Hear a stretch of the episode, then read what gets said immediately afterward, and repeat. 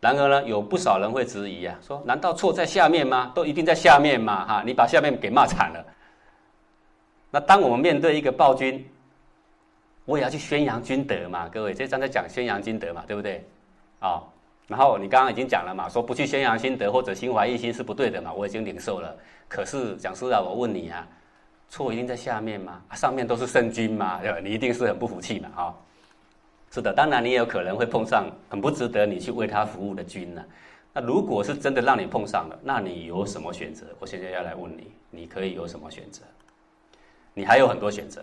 好，首先你可以运用第十五章所说的中间的办法。各位，十五章我们是不是读过了？有各种软软的中间办法，有各种硬硬的中间办法，你可以去做。你可以去尽上一个为人臣子的职责。你一次一次的对他进行各种或软或硬的劝谏。像死鱼咒谏，是不是好几次都很硬才叫咒谏嘛？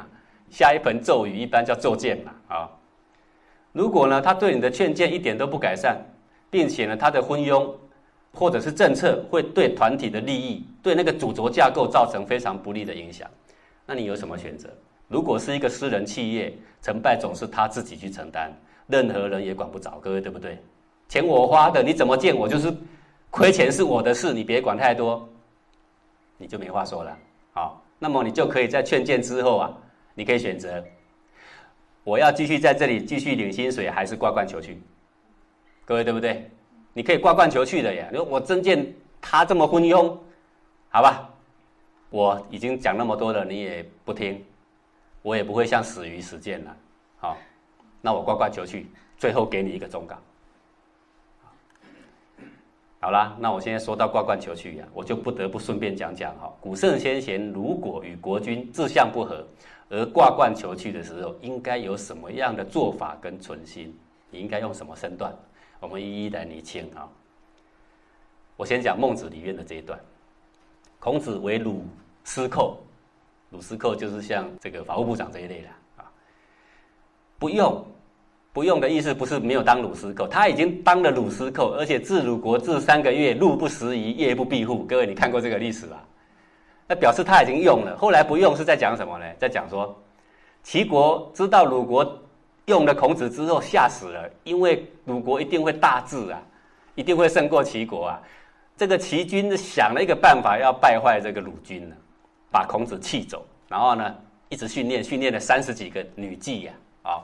又会唱歌又会跳舞，身材婀娜多姿的哈，送去给鲁军。鲁军看了非常高兴，从来没有看过这么美大一大批的女人。然后呢，连续三天不早朝了，累坏了，不早朝，整天都这种晚上啊到深夜都还在那唱歌跳舞。孔子第一天去征见不被接见，第二天要去面圣不被接见，第三天又要去找诸侯还是不被接见，那他就知道说这个鲁军扶得起扶不起啊，扶不起了。他准备走了，叫做不用。好，从而祭，他在找机会要走了，没有找到机会，从而祭。那朝堂上常常有这种公祭呀，有一次他就跟从大家祭祀，翻肉不至，祭祀的时候都会摆这个肉，然后这个肉拿下来的时候啊，按照礼节就是要王公啊各等啊先分，然后呢卿大夫再分，越来越小就对了啦啊。然后呢，刚好这个分配肉的人。漏了孔子，漏掉了，哇，他好高兴啊！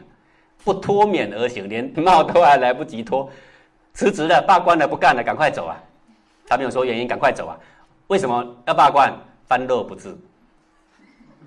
好，然后接下来就有趣了，不知者以为漏也。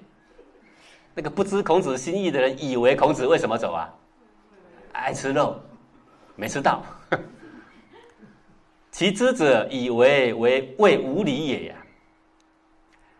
比较有一点气量的正直君子就认为说，孔子不是为了肉，是为了翻肉应该给王公大臣，你竟然没有给王公大臣，好，是为了这样而走的。实际上，孟子说，其实都不是这样。好，那孔子是为什么呢？乃孔子则欲以为罪行，不欲为苟去。孔子离去，如果说人家后人记载是孔子离去是因为鲁君好色，啊，这样可以听吗？这样就是对鲁君很难听了，对不对哈？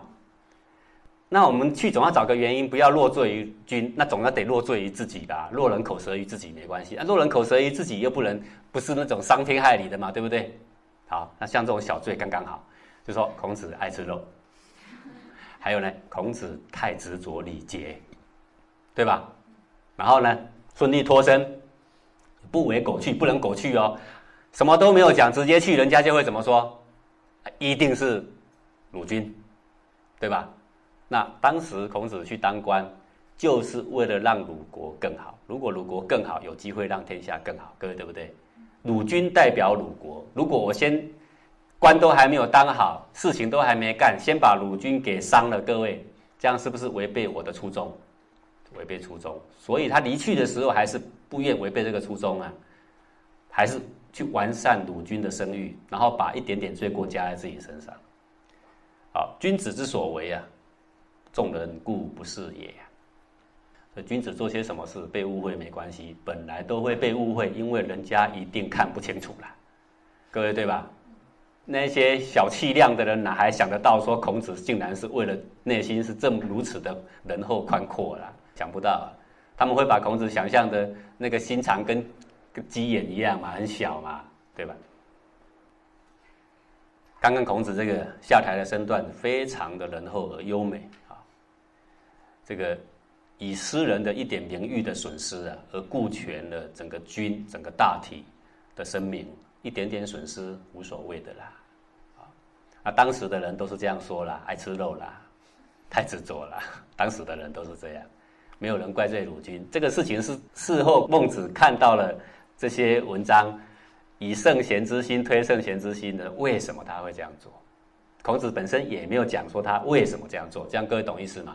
如果当时孔子就这样讲说，当时他是这样，其实我是这样，然后故意让弟子又流传出去，对吧？这个心机也未免就太重了一点了。好，好，当然呢，讲到这里，我们讲怎么挂冠求去也讲了，身段应该是这样啊。有一句话不错，上台那一天就要做下台的准备，对吧？哎，好，当然呢，你也可以选择继续留任。我的君是个昏君，我劝了半天他也不改。但是我可以挂冠求去，我也可以留下来。但如果你留下来，那表示你已经心甘情愿接受这个昏君的事实哦。各位对吧？对呀，不然你留下来干嘛？你可以走呀，啊，并且你愿意在自己的职守上继续尽责而毫无怨言哦。是这两个条件下，所以你留下来，这个才不愧是一个是非分明的君子啊。好，最后一个情况，如果你又不敢挂冠求去。而你又要站在职位上不断的埋怨跟批评啊，以至于造成职场更多的愤愤不平，那么这种作为啊，真是和一个吃里扒外的小偷就没有两样哦，你得搞清楚哦。我们今天要来讲中军，我就要把各种情况讲明白了。你先不要对号入座，也别先听得人心惶惶，好，明天就可以做一个全新的人嘛，各位对不对？好，你既然是在那个岗位上。你就别埋怨，要埋怨就请你走，这样是不是很干脆？要是古君子，一定是这个风范啊！君子的哲学就是哦，要做就不要念，要念就不要做了，就这么简单的哲学了，这才是一个光明磊落的君子风范。好，那当然还有一个情况啊，极有可能你认为君上是个昏君，但是其他的人却认为你的君上还不错，而你之所以认为上面是个昏君，问题只是出现在。你的君上曾经没有采纳你的意见，或者是曾经指出你的不是，惹得你呢非常的不快，所以你呢你认为呢他是一个不值得跟从的昏君，是不是也常常有这种情况？这也是常常发生的。如果这个情况是这样，那真是一个不明理的人了。那这种怀着一己之私的奸臣呢，我之所以称他为奸臣，是因为我们现在是以站在国家角度来说的，啊，那些干事的人都叫做臣啊。这种人哪里肯心甘情愿去做宣君德以红旗大化的事呢？有可能吗？不可能的。只要大家谈到他的君不错，他就会怎样？不讲话。等于讲话了没？已经讲话了。今日啊，我们既然要讲中经啊，就不得不把诸多不忠的情况讲明啊。但这一讲明啊，恐怕很多人听得如坐针毡啊。这个就是为什么孔子啊，春秋作而乱臣贼子惧的原因啊！你听过这句话吗？春秋孔子一写出来，大家都不敢看呢，诸侯不敢看呢，为什么？因为看了的话，里面的大奸大恶之徒都是谁啊？满朝文武都是，乱臣贼子聚。今日呢，提提这些现象，诸位无则加勉，有则改之。好，这是为了长远的教育而设想，不是针对哪一个人来说的，不要对号入座。好，或者听一听心怀芥蒂，好像一直影射我，不要这样，因为到哪里都有阶级，对不对？到哪里都有君臣。好，这只是在说明一个现象。民国法以至于无形。声明国家的法令，声明国家的刑法，使百姓不敢犯罪。最后呢，没有人再敢触犯刑法。这个刑法的目的不是为了罚人呢，而是为了禁止，然后让他最后呢，最好是大家都不敢犯罪是最好了。弑君之人如关乎子，从内心呢时时感谢君上派驻来此的恩泽。好，这是讲太宰嘛，太宰就是君上派他到哪个地方嘛。做一些什么事情的叫太宰。那我们受君上派来此地，就要时时感念君上的派驻之恩呐，心存着君上所交付的责任，看待君上所寄托给他的百姓，就如同看待自己的儿子一样那样的照顾了。那我们来推广这个意思，就是说，这个君所关心的事，国家所关心的事，一个忠臣呢都会去关心的意思了。责人爱之如爱其亲。盖守宰之忠也。